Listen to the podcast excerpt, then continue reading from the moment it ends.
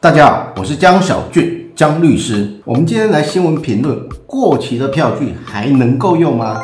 一名男网友他在整理房间的时候啊，意外发现过世母亲他所藏起来的一张支票，虽然依照这票面上的记载看起来可以兑换新台币三十万元，可是距离上面所记载的发票日却已经过了二十五年之久，让他好奇的把这张支票抛上网询问是否还能够使用。却意外的引发网友间的一个讨论啊。首先呢，我们对于一张支票，我们必须先了解是该怎样让它有效。这里我们就必须要回到票据法第十一条第一项去看，欠缺本法所规定票据上应记载事项之一者，即票据无效；但本法别有规定者，不再此限。而这些应记载事项，我们就把它统称为。法定必要记载事项，再来呢？对于法定必要记载事项，票据法又把它分成为绝对必要记载事项以及相对必要记载事项两大类。而绝对必要记载事项呢，就包含了以下四点。这四点，请务必听清楚哦。第一点，表明票据种类的文字，这其实很简单，它就说你这张票到底是属于本票。汇票还是属于支票，这就是这个意思啦。表明票据种类的文字。第二个，一定之金额，也就是说，你的票要有效，你上面写的金额，它是一个明确的数字，绝对不会是一个区间。譬如像说，我就写说这张票它是新台币十万元，它不可能写说十万元到一百万元之间。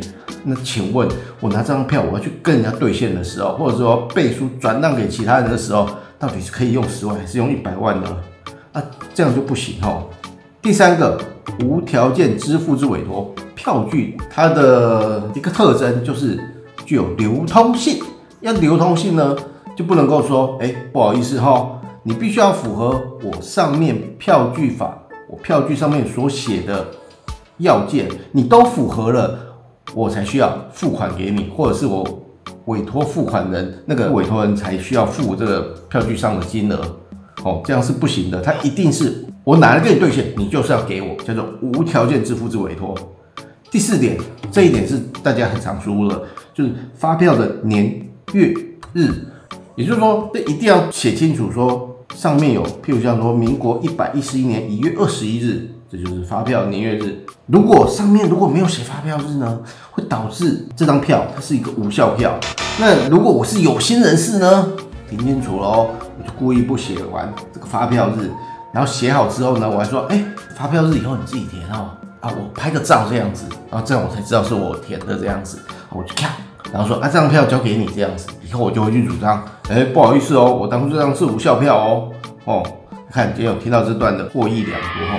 那我们继续，当一张票据欠缺了上述四点的其中一点，就会因为欠缺了应记载事项而变得无效哦。如果发现收到的支票是没有填写完整，千万记得请发票人将缺漏的项目一一填上，否则拿到票据它就没有票据法上的效力哦。好，那我们现在来讨论一下，如果发票日它填写是一个不存在的日期，譬如像说我填了二月三十号。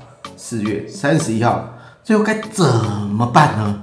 那这里我们就回到了前司法行政部，也就是现在的法务部。他在民国五十一年十月十一日，他就想到了这问题的答案。他是认为哈，台五二函明字第五零四七号函，他就做了一个函释：发票年月日，故须以立法所具有的日期为准。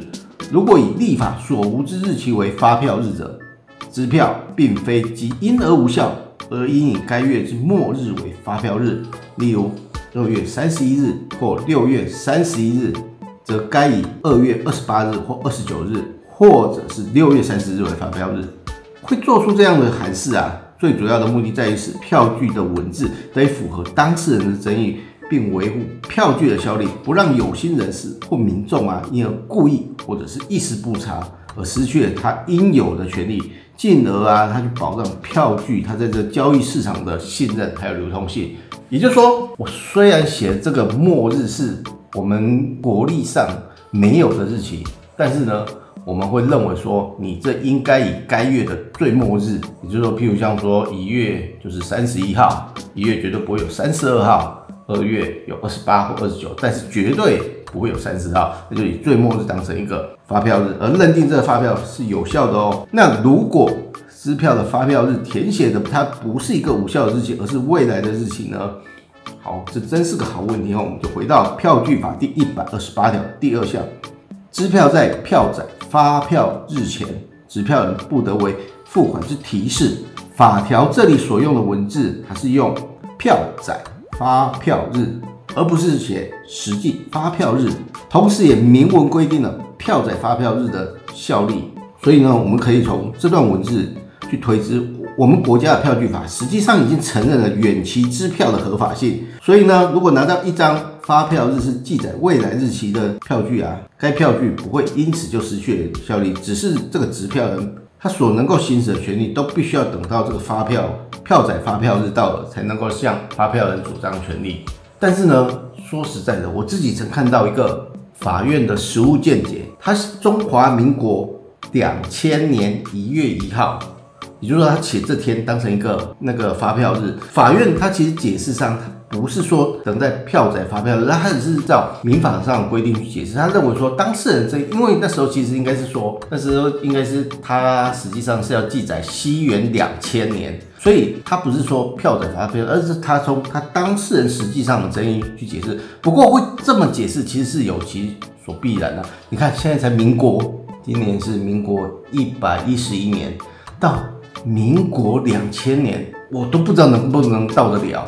也搞不好这个发票人已经轮回了好几次了这样子，所以法院会这么解释，这可能是所必然的啦哈。再来哈，票据本身的权利又可以保留多久呢？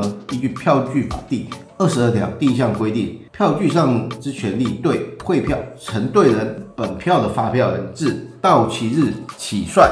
见票即付的本票自发票日起算三年间不行使，因时效而消灭。然后对于支票发票人自发票日起算一年间不行使，因时效而消灭。所以以支票为例啊，在票载发票日过了一年以后，票据上的权利就会因为时效消灭而不得再向发票人行使了。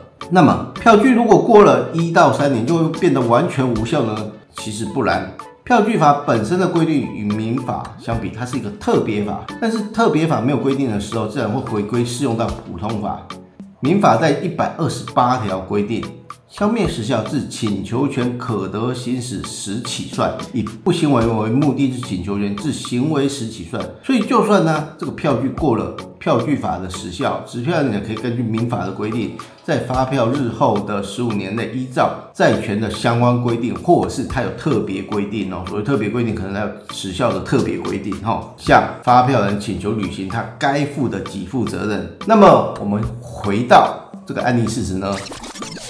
这个男网友他虽然发现了这张三十万的支票啊，但是距离现在这个时间点已经超过了二十五年。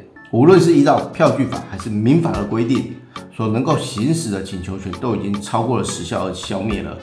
所以能够断言这张支票就只能够成为一个具有纪念价值的废纸了。很好，我们恭喜这位网友。以上内容为俊腾法律事务所江小俊律师版权所有，服务专线。零三四六一零一七，手机电话是零九七八六二八二三一。感谢您的收听，咱们下周二早上十点再见喽，拜拜。